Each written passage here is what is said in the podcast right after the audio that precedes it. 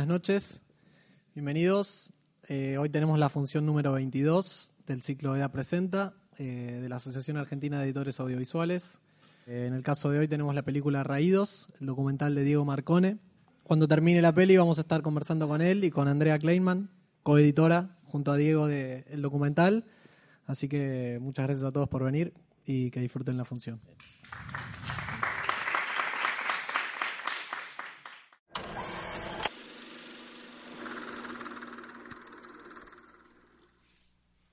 Nos acompañan Diego Marcone, director y editor junto a Andrea Kleinman de la película. Muchas gracias, muchas gracias por venir chicos. Gracias. muchas gracias a ustedes. Bueno, vamos a empezar con algunas preguntas y de mi parte y luego para que pregunte quien quiera del público. Felicitaciones por la película. Gracias. ¿Te gustó el eh, final? Sí. Habíamos hablado del final eh, el otro día yo no había terminado de ver la película, hicimos un comentario, me hicieron un comentario sobre el final y ahora que la vi y que la terminé de ver, me encanta. Está muy bien. Eh, bueno, primero que nada quería preguntarles, empezar preguntándote a vos, Diego, cómo fue que surge la idea, cómo llegás al tema y cómo se puso en marcha, digamos, la producción para, para llegar a este documental, a poder realizarlo. Antes que nada, quiero aclarar que hay otro integrante de la película que es Dante, del sonido real, autores de la música.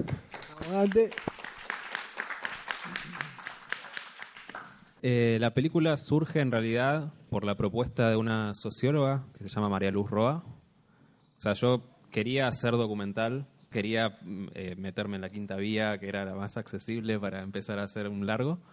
Y igual también me interesaba como género. Y ella me propone hacer eh, sobre la tarefa que ella ya venía trabajando su tesis de doctorado sobre el tema. Y la verdad que siempre digo que mi primera reacción fue más escéptica que, entusiasta, porque no tenía la menor idea de, eso. O sea, no, ni siquiera soy muy matero tampoco. Entonces, no es que tenía un vínculo con el tema previo a la película y que quería, bueno, yo quiero hacer una película sobre esto. Eh, me llegó como propuesta, pero también me, me pareció interesante eso, como el mate, que todos tenemos un mate en nuestras casas, todos más o menos tomamos mate, tenga toda una parte que para la mayoría creo es, desconocida. claro.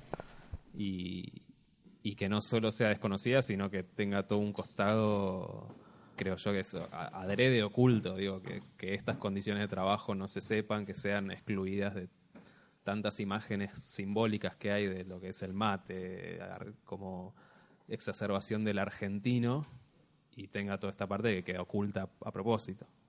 Igual de, después como, digamos, temáticamente me interesaba eso, pero decía, ok, ¿cómo entro a, este tema para que no sea una cosa, por un lado, ni, ni alejada, en el sentido de que yo no, no tenía algo propio que decir, como que no, no quería hacer una película que se sienta como de alguien desde afuera en el tema, y tampoco quería hacer una película de denuncia, una cosa panfletaria que, que tal vez se prestaba al tema a, mira, explotación, no quería hacer eso. A mí no me, no me gusta ese cine, no me generalmente me termina expulsando más que una película que como esto que quise hacer que te entra por otro lado, que digamos en todo el la denuncia está finalmente, pero no está adelante. Eh, primero entras a conocer a la gente y a través de ellos entendés todo lo que pasa. Totalmente, sí, creo que funciona muy bien, muy bien en ese sentido. Y mm, puntualmente, ¿cómo se pone en marcha el viaje? No sé si hiciste primero un, trabajo de investigación, eh, si fuiste directamente con una cámara, ¿cómo fueron más o menos esos tiempos? Sí, eh, hice un primer viaje de investigación que fue justamente acompañándola a María Luz.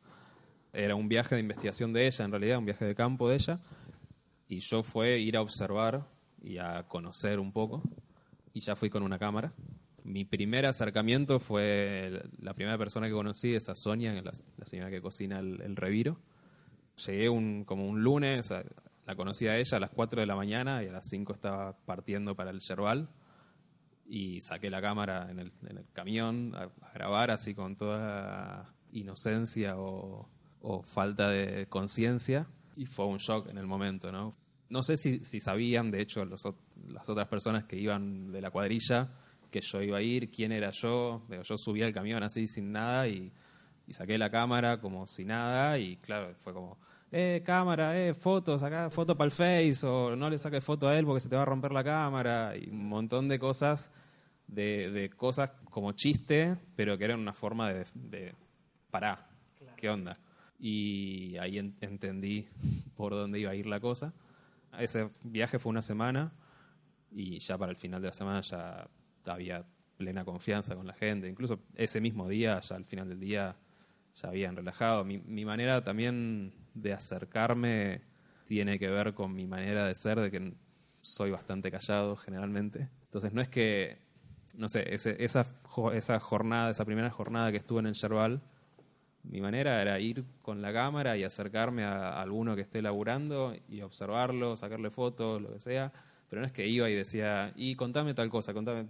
Esperaba más que el otro, a veces incluso por, por el silencio incómodo que se generaba. Yo estaba ahí sacándole fotos o grabándolo y como que me empezaba a mirar mientras trabajaba y, y él me sacaba un tema y por ahí eso generaba también que, que me hable de lo que él quería hablarme. Digo, alguno me hablaba de cualquier cosa, otro me decía, y yo empecé de tal manera. Por ahí sentía que, que eso me iba a interesar a mí, o a él le interesaba decirlo. Entonces también eso hace que, por ahí si yo le preguntaba de una tal cosa, me respondía con monosílabos o con poca cosa, y si es algo que él quería decir, también genera más. Ese primer viaje fue, digamos, esa semana, volví, armé el proyecto para desarrollo al Inca. Con eso, bueno, tuve que esperar, salió y volví el año siguiente, dos viajes más, ya para la película. Y que fueron también como un casting de elegir a qué pibes podía seguir. No solo en la parte de, de decir, bueno, qué historia tiene cada uno, sino también ver cómo me sentía yo con ellos y cómo ellos se sentían conmigo, cómo reaccionaban a la cámara, básicamente, si, si iba a poder lograr este grado de intimidad y de que había algunos que me decían a mí no me grabes y bueno listo todo bien no los grabé más. Y otros al contrario querían mucho estar querían y se mostraban era como yo quiero estar en la película y era también un- un- una cosa que no me servía porque se notaba que estaban actuando para y no era natural. Entonces tenía que encontrar esos que estaban en el medio en el que podía aparecer en cámara no se intimidaban pero tampoco estaban mostrándose demasiado Bien. ¿Y en qué momento comienza el- la etapa, digamos, de montaje? ¿Cómo empezaste a trabajar esa parte? ¿Y en qué momento entra Andrea a trabajar con vos?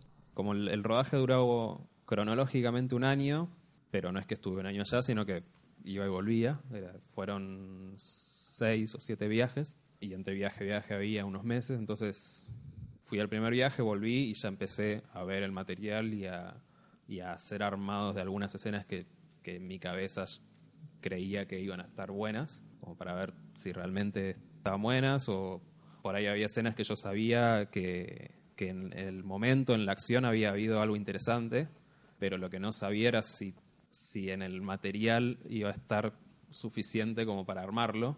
Entonces, sobre todo lo que me preocupaba era, bueno, mejor empezar a prearmar cosas para ver si me falta material en el viaje siguiente, tratar de hacer algo como para cubrirlo. Y así fui haciendo partes y partes. Otra cosa que, influyó es que iba tratando de presentarme a, a work in progress de, de festivales y demás, entonces nunca tuve un- una cosa de, bueno, como por ahí otra película, que tenés el rodaje entero, termina el rodaje y haces un armado extendido y después de ahí vas bajando. Yo y fui teniendo pedacitos y después con esos pedacitos armar una especie de esqueleto de la película que ya lo mandé a un work in progress y sobre eso seguí trabajando. Entonces siempre la- como máximo la película, los, los cortes fueron de una hora y media, no un corte de, un- de tres horas y después fue bajando. En todo caso, de ese primero de una hora y media saqué una parte y volví y metí otra y así. Y en esa cosa, eh, en un momento sentí que no, no podía, que me superaba la película y el material y que viéndolo decía, bueno, temáticamente estaba lo que yo quería, pero narrativamente no funcionaba de- del todo. Y ahí la llamé a Andrea, que, o sea, originalmente no, no íbamos a tener un montajista contratado por una cuestión de presupuesto, porque no podía costearlo, eh, y otro poco por porque dije, ¿quién va a conocer el tema más que yo? Yo la, la monto. Bueno, finalmente necesitaba alguien que justamente no conociera el tema para que lo pueda montar bien. Y André, cuando entraste vos, ¿con qué te encontraste? ¿Cómo, cómo organizaste, cómo empezaste a organizar el trabajo en función de lo que veías y tu experiencia?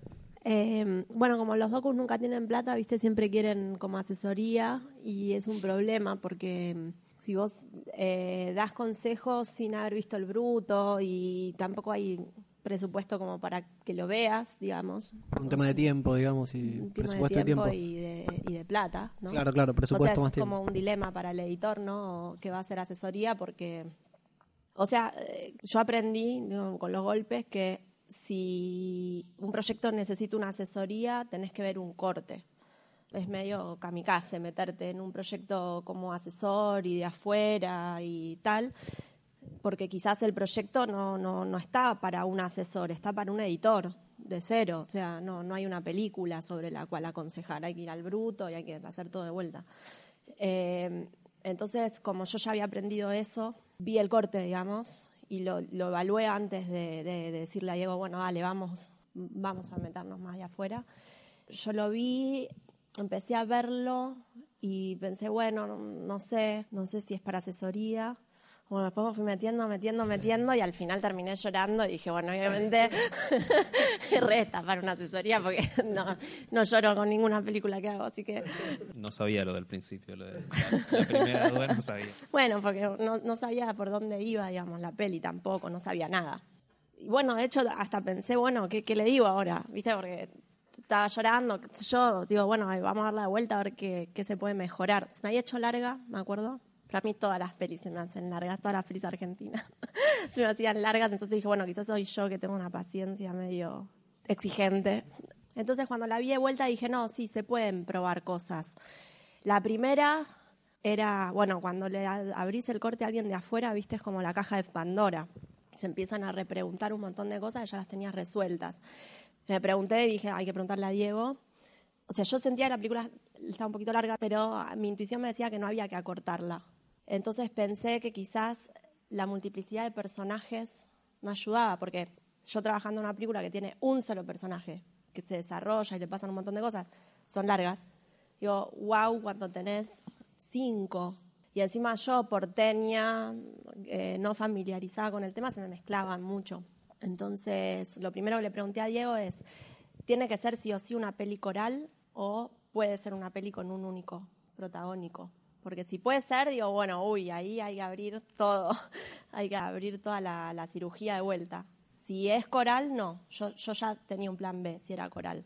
Y Diego, bueno, no sé si me, te acordás lo que me contestaste, más o menos. ¿Se puede contar? Eh, no, No. ¿qué te contesté? O sea, seguro que, que sí que tenía que ser coral, pero no Claro. me acuerdo específicamente. de qué. No, me habías contado que, que era muy difícil elegir a uno solo porque vos volvías y quizás había uno que no estaba, que se había otro lugar. Sí, bueno, eso, eso sí, eh, pero eso ya, digamos, lo había decidido Claro. de antemano al rodaje, de, de que no iba a poder hacer una película de seguir a uno. En la parte de investigación, guion, había como tenido esa, ese dilema, pero justamente, digo, por, por las condiciones era imposible decir, bueno, voy a seguir a este. Además de que tampoco tenía uno que sintiera que me contara todo, pero era muy riesgoso eh, seguir a uno solo sin saber que de viaje a viaje por ahí volvía y ya no estaba laburando, se había ido, no sé qué pasó. De, de repente, no sé, entre viaje y viaje había personajes de los que seguimos en la película que tuvieron cambios que incluso los tuve que dejar afuera de lo que se cuenta en la película porque si no era, era confuso. No sé, eh, Darío, el, el- el alcohólico, en un momento se metió a la iglesia y dejó de tomar entre viaje y viaje. Y era otra persona y después volvía al otro viaje y ya se había ido de la iglesia y ya estaba de nuevo tomando. Entonces, eh, por un momento mi, mi cabeza dijo, bueno, ok, tengo este personaje que hace un cambio y que deja el alcohol y después para cuando volví ya... no, la no. misma de antes, digamos. sí. Bueno, entonces ahí eh, me pareció que sí, era una peli para, ir haciendo intervenciones de afuera, viendo sucesivos cortes, pero que no había que replantear todo, absolutamente todo. Y además cuando me contó eso de la estabilidad de los personajes, bueno, a mí me partió el alma, la verdad. Eh, me pareció piola tratar de, de, sostener la coral a la película. Incluso si se te confundían los personajes, ¿no? O sea, ponerle toda la como el carbón de la edición para que se pudiera sostener con esa particularidad de estructura. Bueno, y los personajes que, que para mí hacen un cambio, o sea, de vuelta, ¿no? Para un espectador porteño que está fuera de ese mundo, eh, el personaje, el clásico, ¿no? Como que, bueno, que, que estudia, va a la escuela, bueno, entonces lo exprimimos, eh, porque de alguna manera es como un espejo que habla sobre los otros y que organiza la película para mí. Y respecto al método que me preguntabas, empezamos haciendo como unos Excel.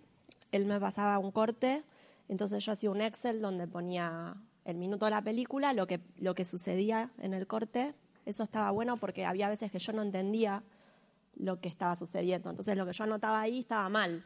Digamos, estaba mal, qué sé yo, quizás porque yo soy medio, para a veces para entender tramas medio superficiales, soy como medio dormida, pero está bueno porque, porque entonces podíamos limpiar la película de cosas que quizás eran un poco complejas de entender y que requerían muchos minutos y muchos planos y muchos cortes para explicar, mucho diálogo sobre todo. Entonces esa columna me acuerdo que, que me servía eso para que después Diego me decía, no, pero mira, esto en realidad no es esto. Ah, mira, ¿entendés? Y al lado una otra columna con observaciones, ¿no? De esta, esta escena podría ser un poquito más corta, esta podría ser un poquito más larga, esta podría venir después de, como con un diálogo con Diego. Entonces después él hacía otro corte donde ponía en práctica, de mis observaciones, qué sé yo, un poco más de la mitad. Y las que mis observaciones que habían sido medio chotas, no, las olvidaba o las probaba, me imagino, pero y me decía, no, mira, esto no funcionó y bueno, yo confiaba. Y bueno, y sobre el final, yo me había hecho como unos asteriscos en las secuencias que quería como que revisáramos los cortes, pero después eso no lo usamos y fuimos de toda la película, digamos, viendo los cortes, los cortes no el punto de corte, sino como con qué planos contás la escena, ¿entendés? Con cuántos planos contás la escena, básicamente. Y en algunos casos los cortes, porque estaba bien montada para mí. Entonces, ahí ya eso fue como más divertido porque ya teníamos la estructura de la peli, entonces íbamos... Eh, además yo ya no tenía otra película en la que trabajar, entonces ya podía ir a la, a la casa de él más tranquila. Porque el problema de la asesoría es ese, digamos, que necesitas trabajar de otra cosa. Entonces, vos estás editando una peli y después estás como asesor de otra y esa otra se está incendiando y no tenés el tiempo, las horas para sentarte en el Avid, porque estás eh, las otras ocho horas laburando en otra peli. Es un rol raro, viste, la asesoría. Acá refuncionó, pero bueno, no es que tipo lo recomiendo para cualquiera. Acá refuncionó. Bien, buenísimo. Y lo que pensaba es que más allá de quizás se, se hacía complejo por la totalidad de personajes que hay, me parece que es muy claro el recorrido, que no sé si estaba planteado como de guion o desde el principio, como en el tiempo, ¿no? Hay un recorrido como todo un... Se cierra como un ciclo, me parece, en el tiempo, donde todos los personajes van, me parece, entrando y saliendo, o los vamos viendo. No sé si esa, esa estructura ya estaba planteada primero. Sí, sí, eso estaba desde el, desde el guion que presenté a Inca antes del rodaje. Digamos, en esta ese primer dilema que había tenido, si iba un personaje, seguía un personaje o hacía algo coral y demás, lo que sí había decidido es que la película tenía que arrancar con una cosecha y terminar con la siguiente y generar esta idea de, de loop que se iba a seguir repitiendo. Em, en el guion había otros personajes. El guion era más lineal, digamos, eran cuatro pibes y se los seguía más secuencialmente, como bueno, esta parte a este, esta parte. Pero esos cuatro pibes que los tenía de antemano eh, elegidos, después cuando llegué al rodaje pasó que de los cuatro, tres ya no los tenía. Y terminó entonces generándose la película más desordenada y coral abierta, donde hay algunos que seguimos, pero hay muchos otros que aparecen un pedacito y, no vuelven a aparecer, pero que en eso que aparecen te dan un. aportan algo que otro personaje no tiene. Y en, esta parte de los personajes lo que Lo que sí pasaba cuando, en ese primer corte que vio Andrea, y que fue creo que el- lo fundamental que trabajamos con ella era poder identificar a cada uno de los personajes que sí aparecen durante todo el arco, que entiendas cuál es cada uno y qué le va pasando a cada uno a lo largo de toda la película. Que para mí era muy claro porque los conocía a ellos y, y yo sabía cuál era cuál. Y Andrea vio el, el corte y, en estas en este Excel y cosas que me preguntaba muchas veces era como ¿y este cuál es? O, o este es tal o era el otro porque son todos medianamente parecidos. Hay tres que son hermanos entre ellos. Entonces para mí era claramente este es Walter, este es Mauro y este es Darío. Y ella viéndolo por ahí se lo confundía. Hay, hay una escena de esas que están a la mañana antes de, ir a laburar, que hay uno que está, está Walter que está estudiando, va, que está preparándose para ir a la escuela y está el otro que está preparándose para ir a laburar. Y para mí era clarísimo cuál era cuál, pero los tenían un buzo rojo. Entonces cuando la escena estaba montada con corte y corte a cada uno, ella en un principio creo, si recuerdo bien, lo que entendió es que era el mismo, que era uno que estudiaba y trabajaba. Hasta que en función de su corrección busqué y dije, ah, ok, tengo un plano donde están los dos. En un mismo plano están los dos vestidos de rojo. Y ahí fue como, ah, ok, ahora sí. Y un montón más de, de ese tipo de cosas mínimas que a mí no me parecían como necesario explicar, porque yo lo tenía claro y ella aportando la mirada fresca del de afuera me clarificaba mucho de, bueno, acá necesitas explicar esto, acá necesitas poner bien claro cuál es cuál, o ese tipo de cosas. Bien. Eh, abrimos el micrófono para el público. Quien quiera hacer alguna pregunta, adelante. El proceso de montaje, que, que fue como en distintas etapas, ¿cuándo agarraste el material? ¿Una sola vez? ¿Cómo fue eso? No, yo al principio veía cortes, o sea, yo me junté con Diego, me reuní personalmente poco, digamos, y después él me pasaba lo- los cortes, yo los veía en mi casa y le escribía un montón de cosas. Eh, con un corte bastante avanzado que empezaba, terminaba, tenía, no sé, 90 minutos, 80 y pico de minutos, y con música, o sea, ya había varias decisiones y mm, no me acuerdo porque fue hace tanto, pero en algún momento me acuerdo que empecé a ir a tu casa, pero no, no sé bien cuándo fue eso. Después de un viaje, pero antes de un viaje me acuerdo que... No, el, viaje fue después. también. O sea, yo te pasé un, me acuerdo. un segundo o tercer corte, ponele. Sí. Y sí, las primeras fue devoluciones de, bueno, lo veías vos por tu lado y creo que empezaste a venir cuando ya era empezar a trabajar sobre escenas, y como que ya Ah. no era, bueno, ver un corte y hacer, decirte, esta Cosas escena, grosas, sí. esta escena mejor pasarla para acá, esta escena, bueno, vamos a agarrar esta escena, hay que trabajarla un poco adentro. Y ya era necesario ver el, como el material y ver cuánto había de cada corte para corregir, ¿no? Claro. Pero, ¿vol- ¿volviste a viajar una vez que arrancó ella en el trabajo puntual de cada escena? Sí, de- una vez que ya igual ya veníamos trabajando hace un rato y ya, ya teníamos un, un- un trecho del trabajo hecho, fui identificando cosas que no, no estaban en el material para, para cubrir las cosas que había que corregir y dije, bueno, listo, voy un viaje más a buscar esas cosas que faltaban. Digo, fundamentalmente eh, Walter, yo tenía muy poco material de Walter, porque lo fui en, Walter es el que se El- recibe, ¿no? Claro. El que estudia y se recibe es un personaje que lo fui encontrando a lo largo del rodaje. No lo conocía casi de antemano al- al a arrancar. Perdón, ¿y vos tenías eh, a priori planteado, o tenías la intención de encontrar un personaje que contara como otro camino posible, digamos, que hiciera algo diferente?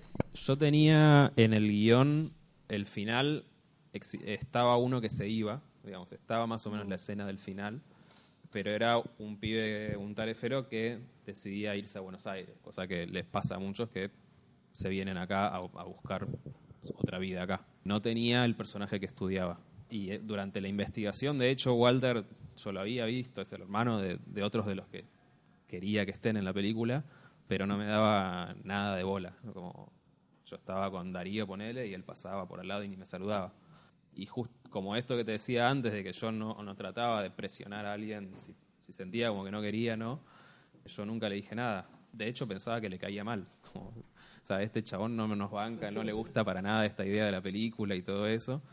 Y recién en el primer viaje de rodaje, una vez que fui a grabar que jugaban al fútbol en la cancha en el, en el centro y él jugaba en un equipo, él se me acercó y me dice, che, ¿y vos estás haciendo una película? Sí. Y él me empezó a preguntar y ahí fue que dije, ok, bueno, por acá puede haber algo.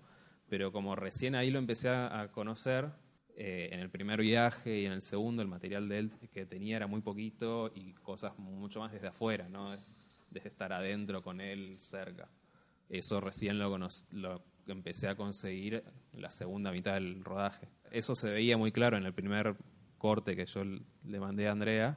Él al principio casi no estaba y en la segunda y, mitad de la película y sobre todo el final empezaba a cobrar una importancia como la que tiene finalmente, digamos, en el final de la película.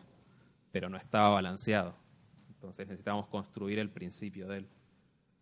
Eh, hay mucho contados del sonido como fuera de campo, como ellos hay un plano fijo y hay como conversaciones y hay un montón de situaciones.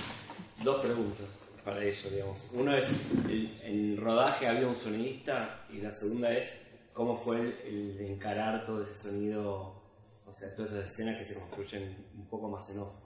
Eh, en rodaje había dos sonidistas, se puede decir, en una parte, porque yo también soy sonidista. Eh, y había un sonidista, sonidista. Eh, pero después, cuando. Digamos, el rodaje tuvo esta particularidad. Como máximo fuimos cuatro, que era otro camarógrafo, un sonidista y un productor, que era de allá. Pero eso fueron dos semanas de los cuatro meses que hubo de rodaje. El resto era yo solo o con este productor que me hacía como avanzada de cosas, pero después grabando estaba yo solo. Así que, bueno, hubo las partes donde tenía sonidista, traté de aprovechar para algunas cosas, sobre todo las partes que hicimos con, con equipo eran más del, del yerbal, no de las casas. Esta decisión de, este doble, esta doble forma era mucho, tenía que ver con el grabar adentro de las casas. No podía entrar con un sonidista y otro camarógrafo adentro de la casa de alguien ya yo solo estaba incomodando. Eh, entonces, en las partes del, del yerbal, que por ejemplo me interesaba mucho reconstruir el ambiente del yerbal, este, cosa de que estás, estás con uno, eh, digamos, yo grabando a uno y hay otro que está 100 metros gritándole y se hacen chiste uno con el otro y, todo el tiempo hay información. De hecho, eh, en un momento fue como, como un momento de tensión con el sonidista de que estábamos grabando a uno y, me interesó algo que gritaba a otro y yo le hacía señal de que grababa al otro mientras nosotros grabábamos uno. Era como, había muchas cosas que registrar, sobre todo de sonido, incluso más que, de imagen. Eh, y me dijo, no, no, decidite, no, no puedo grabar todo, ¿no?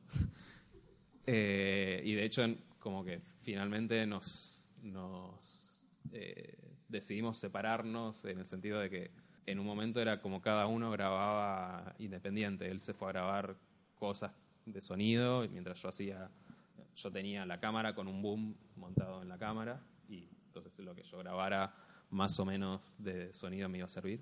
Eh, mientras él hacía otras cosas de sonido de ambientes y el otro camarógrafo también tenía otra otro boom.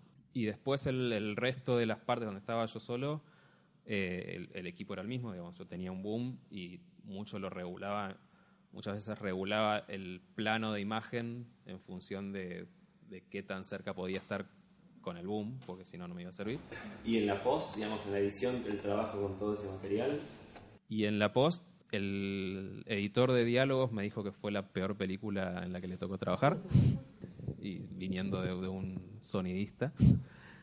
Eh, pero también, digamos, era la- el, arma de doble filo de que yo sabía cuánto se podía limpiar después. Por más que llevara trabajo, eh, sabía que más o- que iba a poder conseguir un resultado con lo que tenía. Porque poner el barrio es un quilombo. Era grabar en el barrio, de repente te encendían una moto al lado y se ponían a arreglar la moto, o te ponían un tema de música, era un montón de cosas todo el tiempo. Algunas trataba de, controlarlas, pero eh, otras era imposible. Y lo que sí, todo el tiempo tenía, digamos, por un lado era, mientras esté grabando una escena que me interesa, tratar de acallar todo, pero después tratar de registrar todo eso, digo, tenía un zoom y grababa ambientes un montón para después reconstruirlo.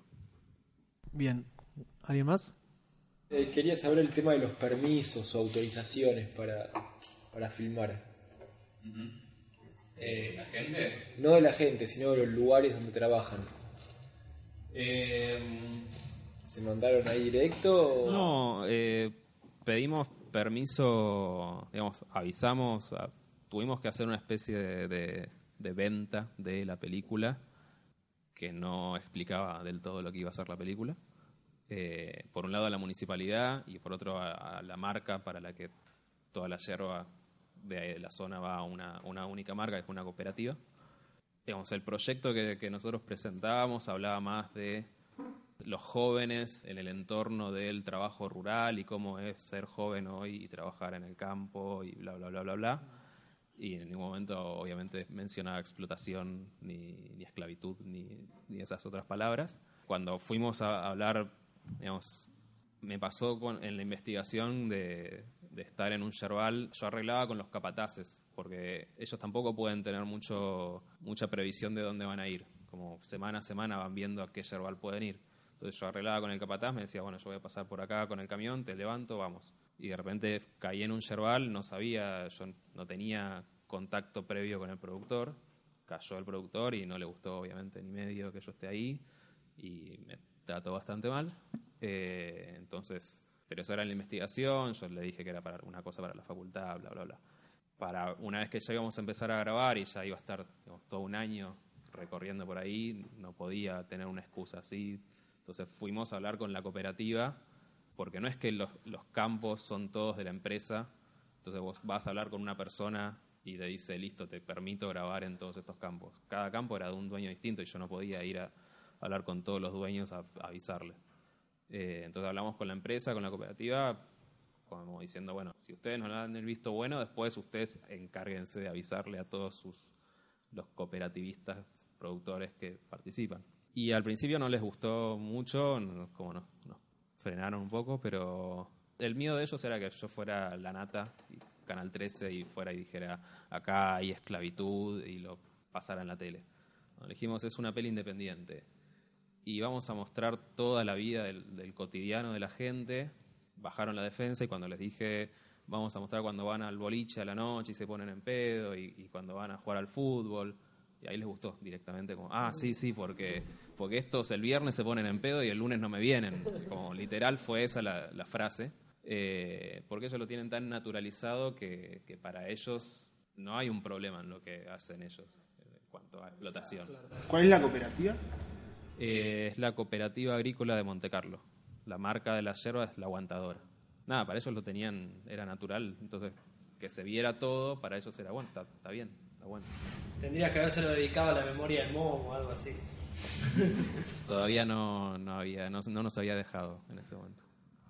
Bueno, chicos, eh, lamentablemente tenemos que dejar acá. Bueno, Les agradezco muchísimo en nombre de EDA que vos. hayan venido. Y ahora seguimos, eh, vamos a comer unas pizzas y tomar una cerveza en la terraza. Así que la seguimos ahí. ok. Muchas gracias.